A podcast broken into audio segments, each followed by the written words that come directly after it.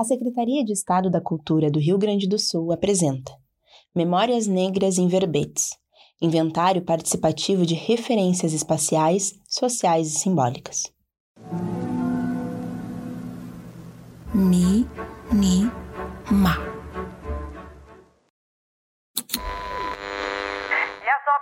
Planejadas para o Parque Harmonia nos próximos cinco anos já têm a pedra fundamental. Pelo projeto, o Parque Harmonia vai ter espaços temáticos, um museu que mostra os dinossauros que viveram na região sul, uma roda gigante de 66 metros de altura. Vai ter também vila italiana, né? Estação de trem. Vai ter vila alemã, vai ter labirinto. Aquele labirinto clássico que você entra num jardim, você tem que sair. É, dá pra ver que vai ser algo bem bonito, vai ser algo assim bem assertivo. Não vai ser só assim, tipo, ah, uma vila alemã ali, uma coisa meio jogada, é, né? Então vai ter a vila soriana, a vila alemã, vila italiana, entre outras coisas.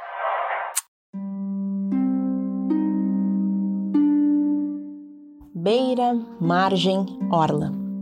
Não sei se a orla do Guaíba sempre foi chamada de orla. Tenho a impressão que não. Acho que beira ou margem era até mais usado. Mas de um tempo para cá, desde que resolvemos revitalizar a parte central da cidade que margeia o Lago Guaíba, é difícil ouvir alguém dar outro nome que não seja orla a esse território que nos proporciona um incrível pôr do sol. Parte da orla já foi revitalizada. Ali tem restaurantes, ciclovias, pontes, passeios, quadras de esportes. O trecho em andamento prevê um novo anfiteatro, marina pública e centro de eventos. A cidade parece estar se reconectando com o Lago Guaíba. É difícil não se encantar com essa ideia, né?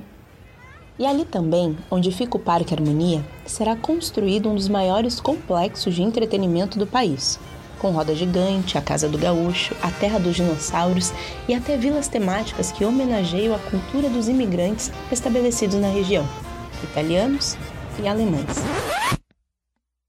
Isso mesmo, vilas temáticas que homenageiam os imigrantes italianos e alemães. Sim, a gente vende bem essa ideia de um Estado cujo desenvolvimento foi proporcionado pelo incansável trabalho de imigrantes europeus e nesse sentido, não parece nada de extraordinário imaginar que a Disneylândia gaúcha não queira explorar ainda mais essa imagem. Mas é uma lástima que, em pleno século XXI, depois de tantas informações que dispomos sobre a formação de nosso Estado, ainda se repita com tanto entusiasmo um discurso tão pobre sobre o que de fato constituiu o nosso Estado. Ao destacar essas culturas no espaço central da cidade, estamos jogando para a periferia, no sentido literal e simbólico, a história de outros povos tão ou mais importantes do que esses, na construção de nossa cidade e, junto com isso, da nossa identidade. Que pena! A gente é muito mais do que isso.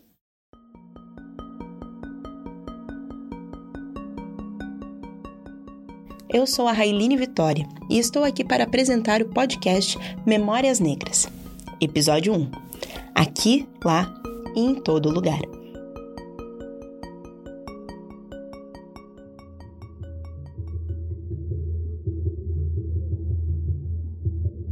A gente está falando da Orla do Guaíba, de um espaço central que está sendo revitalizado em pleno século XXI. Mas ao longo dos seus mais de 250 anos de vida, Porto Alegre passou por outros períodos de reconfiguração socioespacial, por processos de modernização, alterações na paisagem urbana que afetaram diretamente a sua população. Algumas populações mais do que outras. E aquelas que estavam no caminho dessa modernização, as mais empobrecidas, foram empurradas para as bordas, para as periferias. E por quem são constituídas essas periferias? Na sua maioria, por pessoas negras. Esse paulatino deslocamento dessa população negra, população de baixa renda, em sua maioria negra, para as bordas da cidade, né? É algo que a gente percebe desde o início, assim, na construção do espaço urbano de Porto Alegre. Essa é a Daniele Vieira, pesquisadora e professora de geografia que estuda como as transformações urbanas da capital gaúcha influenciaram a história das comunidades negras da cidade.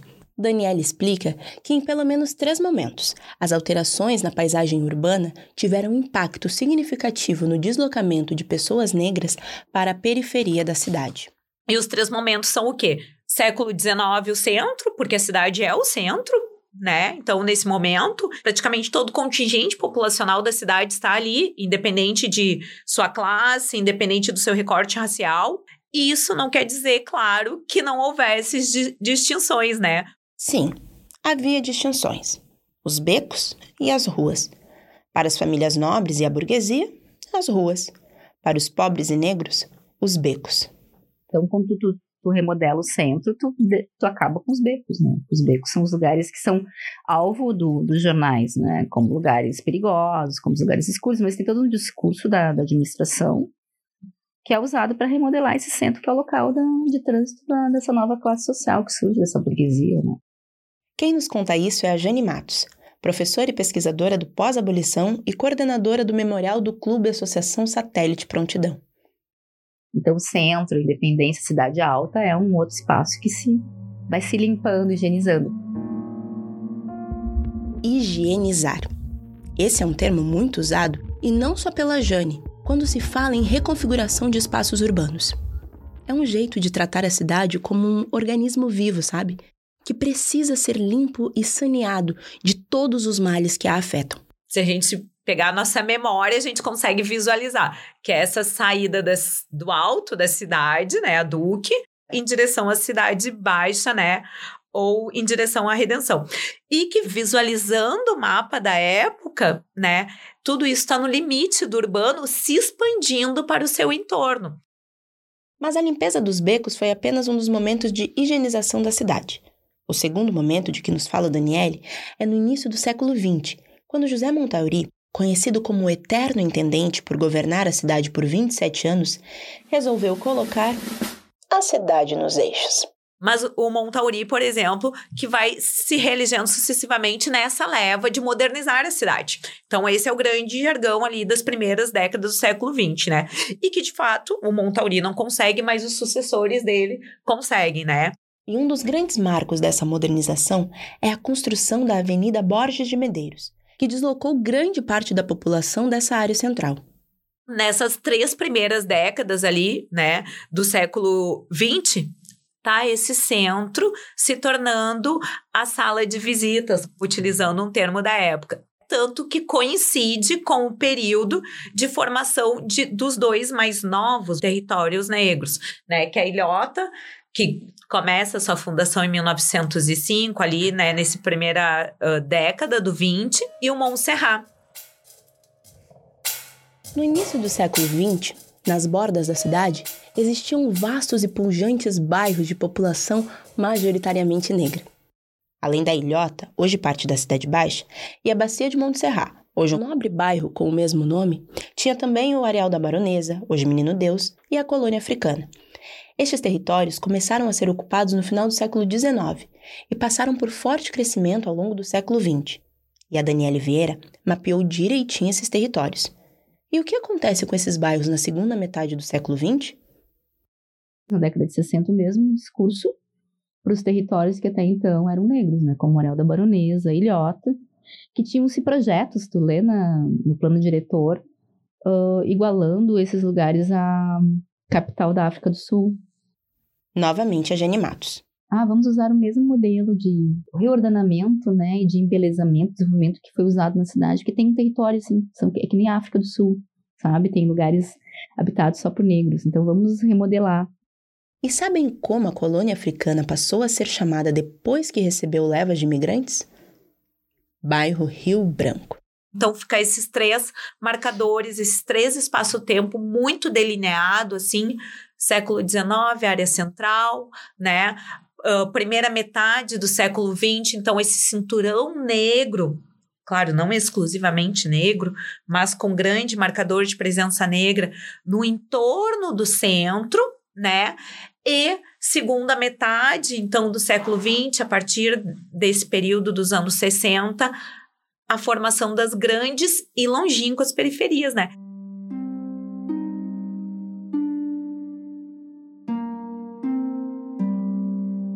É um processo histórico. A gente observa ele uh, ao longo da, da existência da cidade de Porto Alegre e em diversos momentos. Há diversos fluxos assim de, de construção da cidade e construção de suas periferias. A periferia do século XIX em Porto Alegre é uma, a periferia no século XX é outra, no XXI é outra diferente.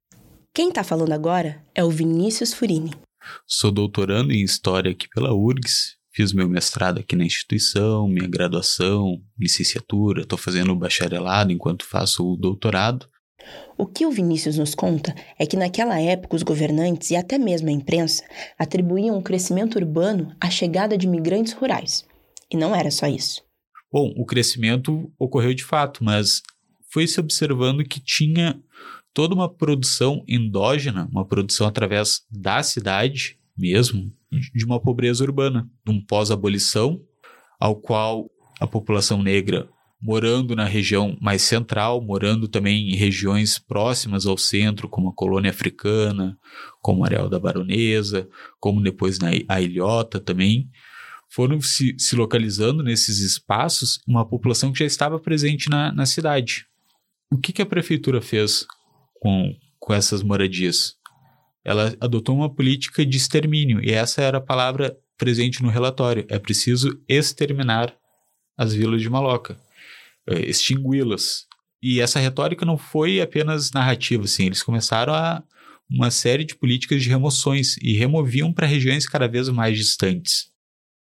Presta atenção no que ele fala sobre a remoção da população da Doca das Frutas, uma área que ficava junto ao porto, ali pela metade do século XX. A Doca das Frutas ela era localizada onde hoje é o, a rodoviária de Porto Alegre. Antes do aterramento, o Guaíba se aproximava um pouco mais e com isso foram se construindo algumas habitações através desse comércio fluvial de frutas que vinham dali. Esses barqueiros acabaram fixando residência. Algum deles até uma, uma residência que era nos próprios barcos, assim. E para retirar ela dali, a prefeitura acionou todo um sistema de drenagem de água, fazendo com que houvesse uma grande enchente naquele espaço, assim.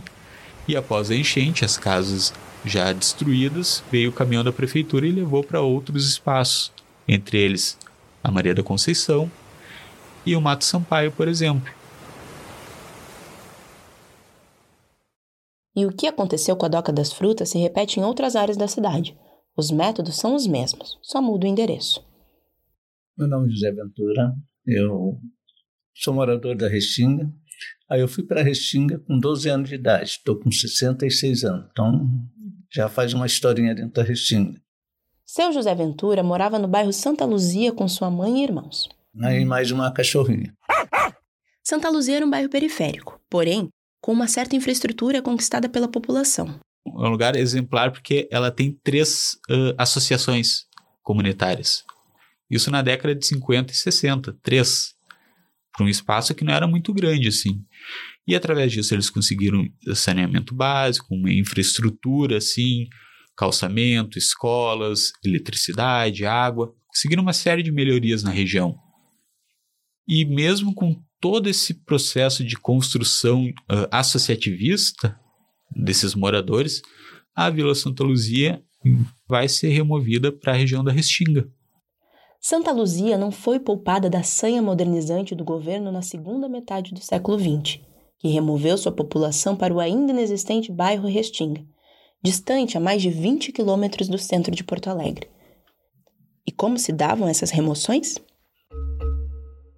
Nunca era de dia, era sempre à noite.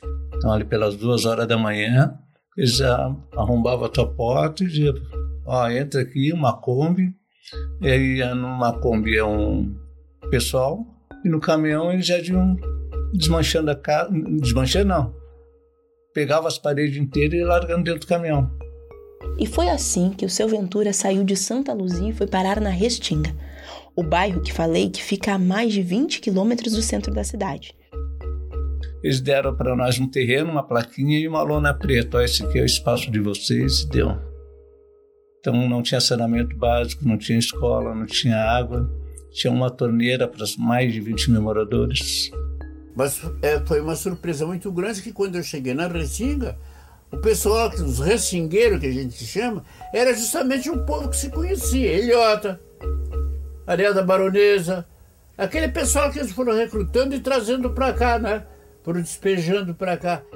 Esse é o Mestre Borel, um dos principais estudiosos e detentor de conhecimento sobre o Batuque, religião de matriz africana que se originou no Rio Grande do Sul. Em 2010, um ano antes de seu falecimento, ele concedeu essa entrevista para o documentário Mestre Borel Ancestralidade Negra em Porto Alegre.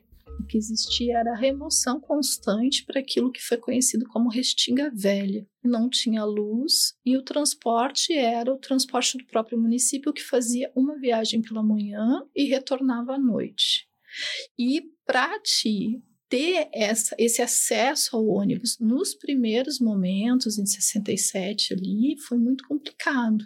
E aqui a Neila Prestes, moradora da Restinga desde os anos 70 e doutorando em História. A Neila conhece bem a realidade do bairro, um bairro para onde foram deslocados não só a Santa Luzia, mas também outras vilas, como a Ilhota e a Vila Marítima. Quem tinha carteira assinada ia para a Vila Mapa, que era um projeto do município que fica no Pinheiro, na Quatro do Pinheiro. E nesse sentido ali, eles teriam uma outra estrutura, ficariam próximos à avenida com transporte, teriam uma outra realidade.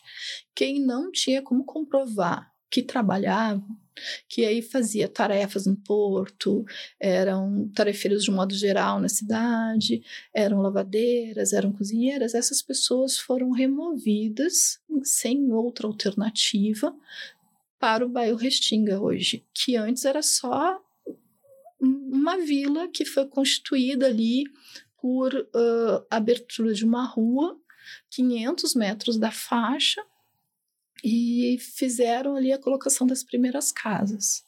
Essa era a realidade. Mas essas casas estavam no meio rural.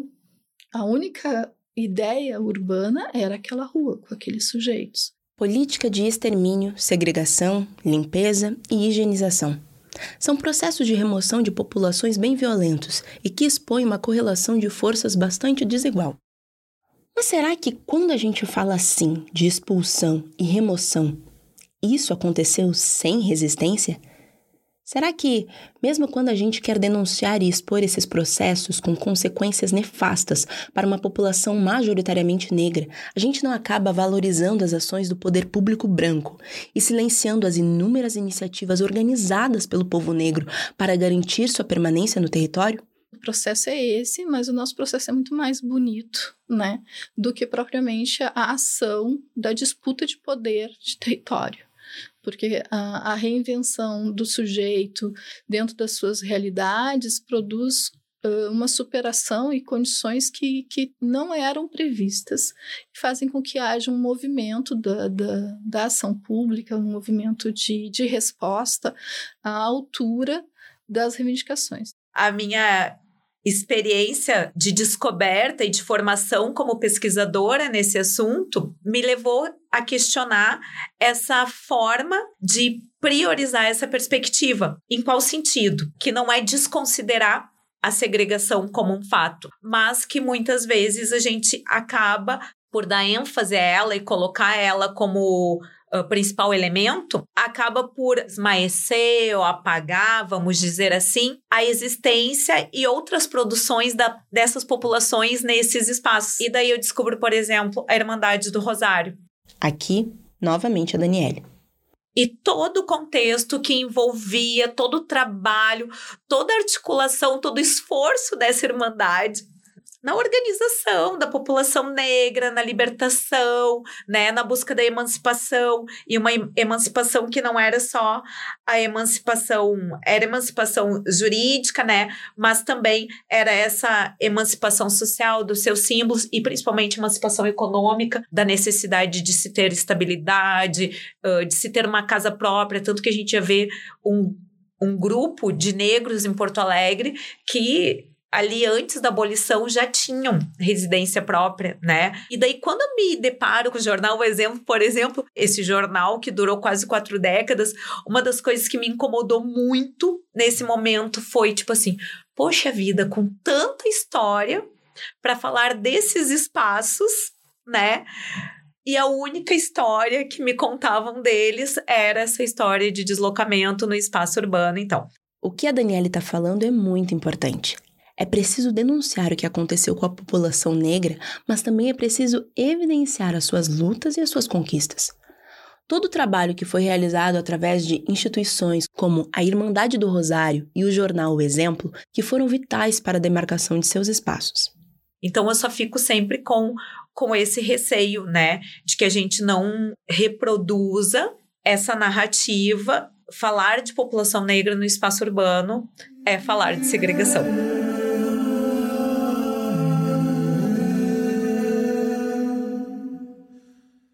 Irmandade do Rosário ela é tida como a grande catalisadora, né? A partir dela, muitas outras coisas surgiram.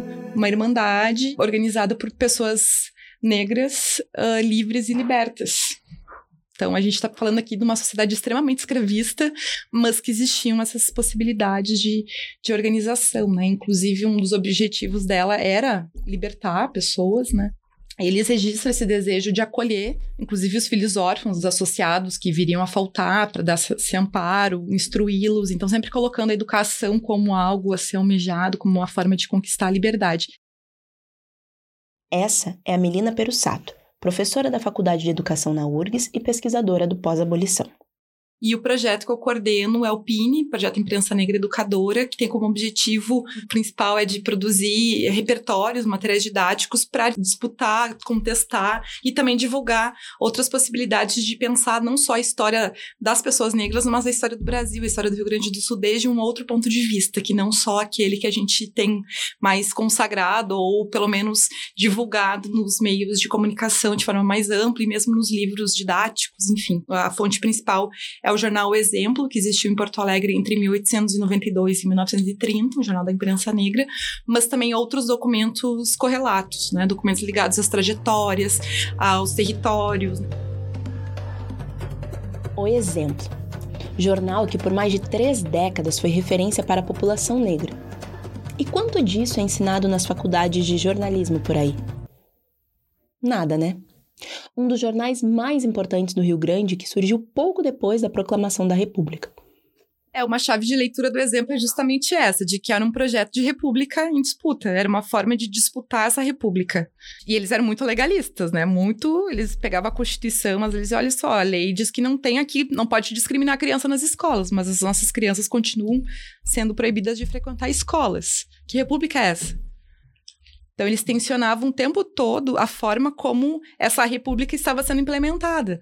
O jornal é interrompido em 1897 por questões de manutenção, dificuldade de manter, e ressurge em 1902 já com um projeto.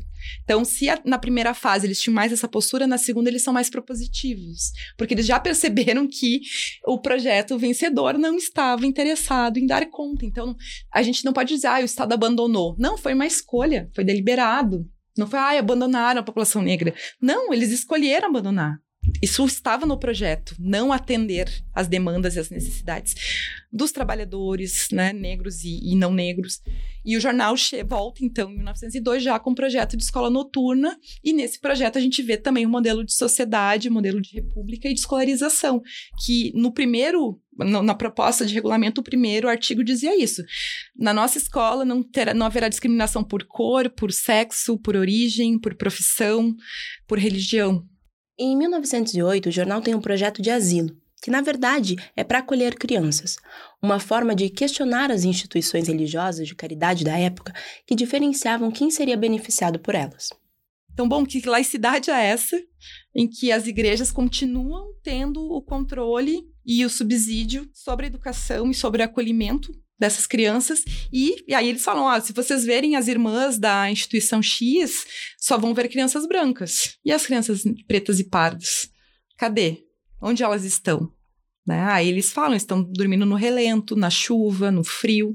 E esse asilo era uma proposta de acolher, então, essas crianças que não eram acolhidas pelas instituições subsidiadas pelo Estado. A pedra fundamental chega a ser inaugurada em 1910. Aí, em 11, surge um outro projeto uh, capitaneado pelas Irmãs do Sagrado Coração de Maria, que é o Instituto, o Asilo São Benedito, e esse acaba assim sendo apoiado pela municipalidade. E o objetivo dele era preparar, acolher e preparar as meninas para o serviço doméstico. Ou seja, formar mão de obra dentro de um modelo de educação contrário ao que era proposto pelo jornal. O exemplo também se diferenciava pela participação de mulheres autoras, combatia o racismo científico tão comum nos discursos da época, se inseria na tradição de luta operária pela via da imprensa, a principal forma de comunicação do período. E o que a Melina quer, contando a história do jornal O Exemplo, é enfatizar essas trajetórias, as biografias de pessoas negras para escapar da ideia de exceção, da excepcionalidade, da meritocracia, que são alguns discursos muito recorrentes. Algo como dizer: Nós estamos aqui. Nós temos voz. Nós resistimos. E se estamos falando da remoção de bairros inteiros para as periferias, aí é que as histórias de lutas ficam bem evidentes. Novamente, o seu Ventura. E como a gente vem trabalhando em cima de uma cultura totalmente de, de resistência, porque a Restinga é resistente, no momento que largaram o pessoal para dentro da Restinga, e ela cresceu como ela cresceu até agora, é uma resistência. É uma área que quem abriu a calçada, quem abriu o esgoto, quem estabeleceu os canos, quem comprou os canos foi a comunidade para que houvesse saneamento básico. Ah, ah, o primeiro Banrisul que nós levamos para Restinga, ninguém queria ir para Restinga, nem um banco. Aí a gente teve uma discussão com a direção do banco, dizendo que não ia ser assaltado. Está lá o Banrisul. Nisso, a Caixa veio atrás. Ah, o Corpo de Bombeiro nós só tinha em Belém Novo. Aí começamos a discutir com a, a direção do Corpo de Bombeiro, que precisava ter um Corpo de Bombeiro. Colocamos o Corpo de Bombeiro lá. O fórum, temos um fórum também que é da Restinga. A comunidade precisava lutar pelo básico, seu Ventura lutou pelo básico, pela infraestrutura, mas lutou também pelos jovens, trazendo o esporte para dentro da comunidade. Aí comecei a trabalhar com atletismo. E o atletismo tem uma regra, tem disciplina, comecei a trabalhar com isso, tanto é que eu tenho uma parceria com a Sojipa. A Sojipa é um dos clubes esportivos mais importantes do estado. Os atletas que se destacam, eles vão para a Sojipa. E eu tenho uma, um patrocínio da Caixa Econômica Federal. Eu não quero mais fazer recreação por recreação. Agora é formação de atleta para o atletismo. E o seu Ventura não parou por aí.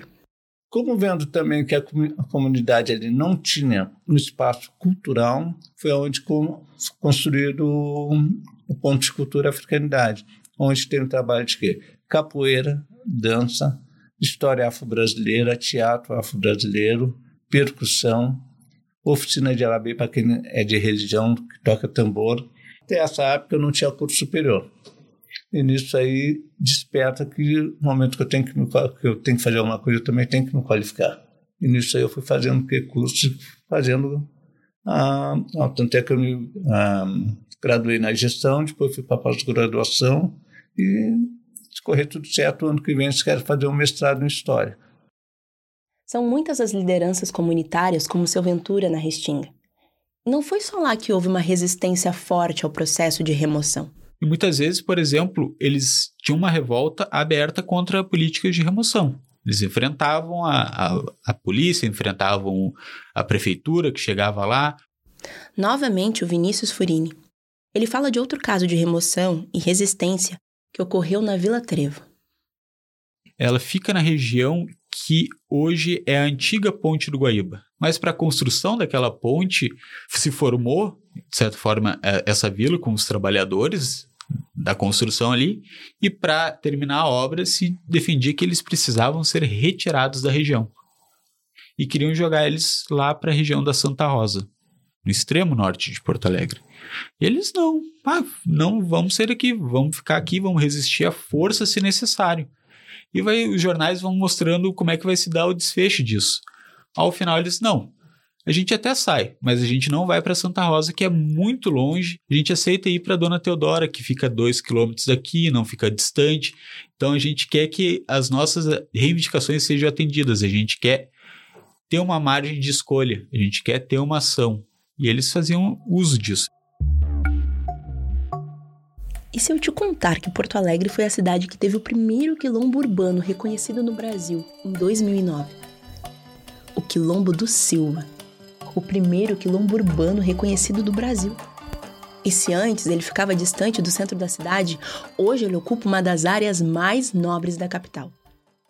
Frente Quilombola acho que tem um papel muito importante nessa construção e nessa política, nesse olhar, né, à cidade de Porto Alegre, uh, ser uma cidade segregada, né, afro-indígena segregada. Essa é a Karen Santos. Sou professora da rede estadual, professora de educação física. Estou vereadora aqui na cidade de Porto Alegre. Faço parte do movimento social negro, do coletivo Alicerce.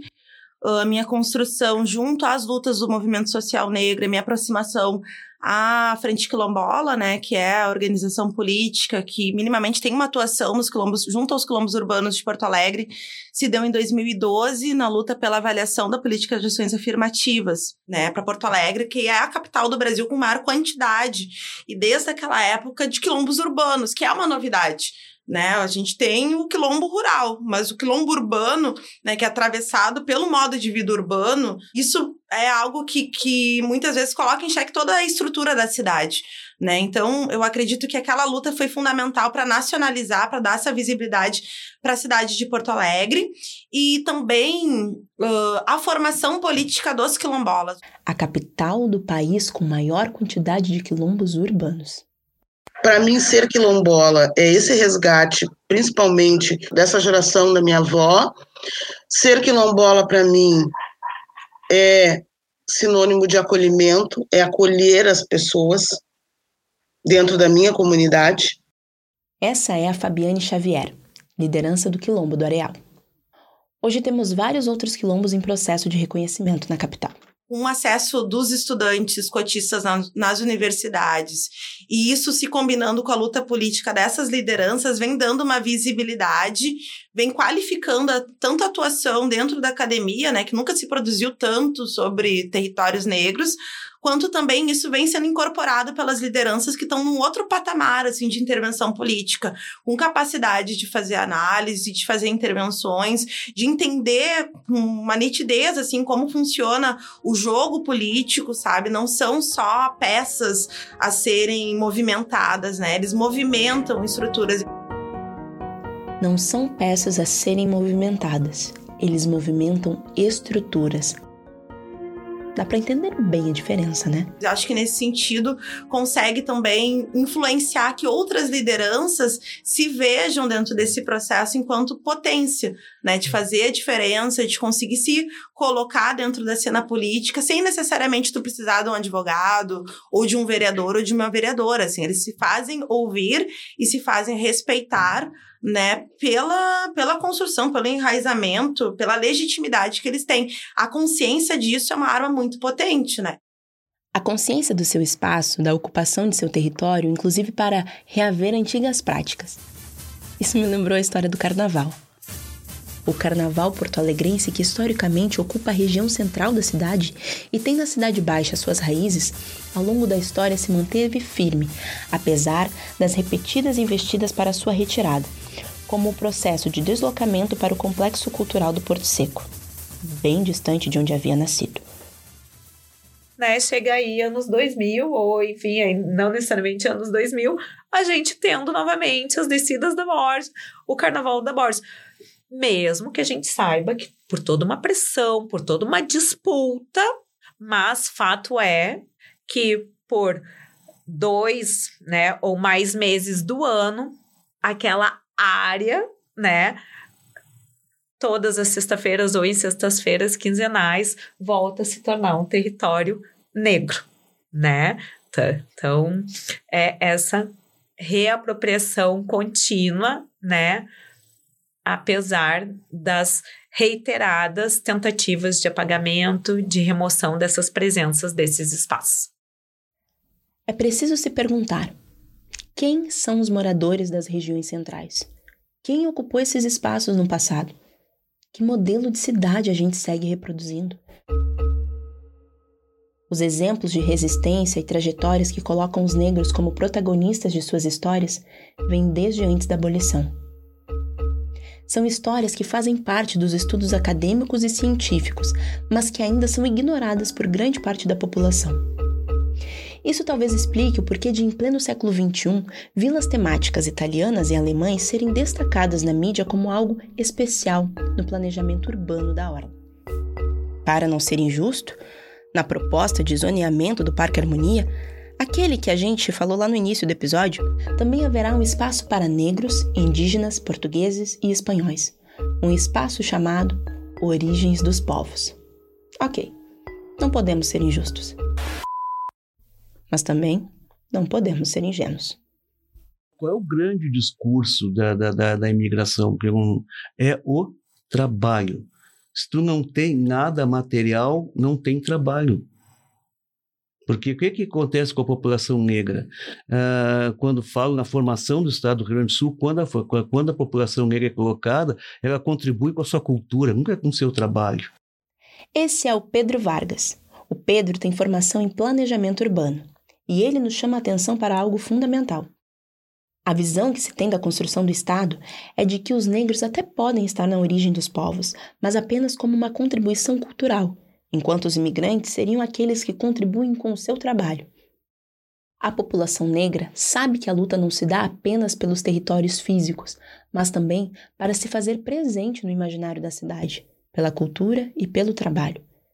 E por isso é tão importante falarmos de iniciativas que lembrem a gente disso, como o Museu do Percurso Negro. O Pedro Vargas é um dos idealizadores do Museu do Percurso Negro, e ele nos conta essa história no segundo episódio. Mas uma coisa é certa: o sucesso do empreendimento da Orla e o jeito como seremos representados lá vai depender muito do que estamos construindo agora. Para demarcarmos o nosso território não somente lá, nem aqui, mas em todo lugar. Eu sou a Railine Vitória e este foi o primeiro episódio do podcast Memórias Negras. Semana que vem tem mais.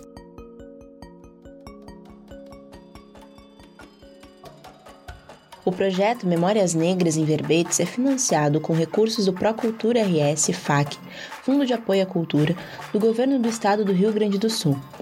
Memórias Negras em Verbetes é uma realização da Voz Cultural com podcasts produzidos pela Rádio Mínima com roteiro e direção de Liliana Susba, pesquisa histórica, assistência de roteiro e produção de João Otávio Rodrigues, a narração é de Railine Vitória, a edição é do João Cardoso, a mixagem final de Jean Santos, as artes gráficas e gerência de redes sociais são da Juliana Bittencourt. Esse projeto teve o trabalho de pesquisa de Daniele Vieira, Grace Adriana Macedo Oswaldir Bittencourt, Jaqueline Custódio, Jane Matos, Orson Soares e Jonas da Silva. A coordenação dos podcasts é de Caroline Coupo. A coordenação geral é de Vitor Ortiz. Apoio Rádio FM Cultura 107.7.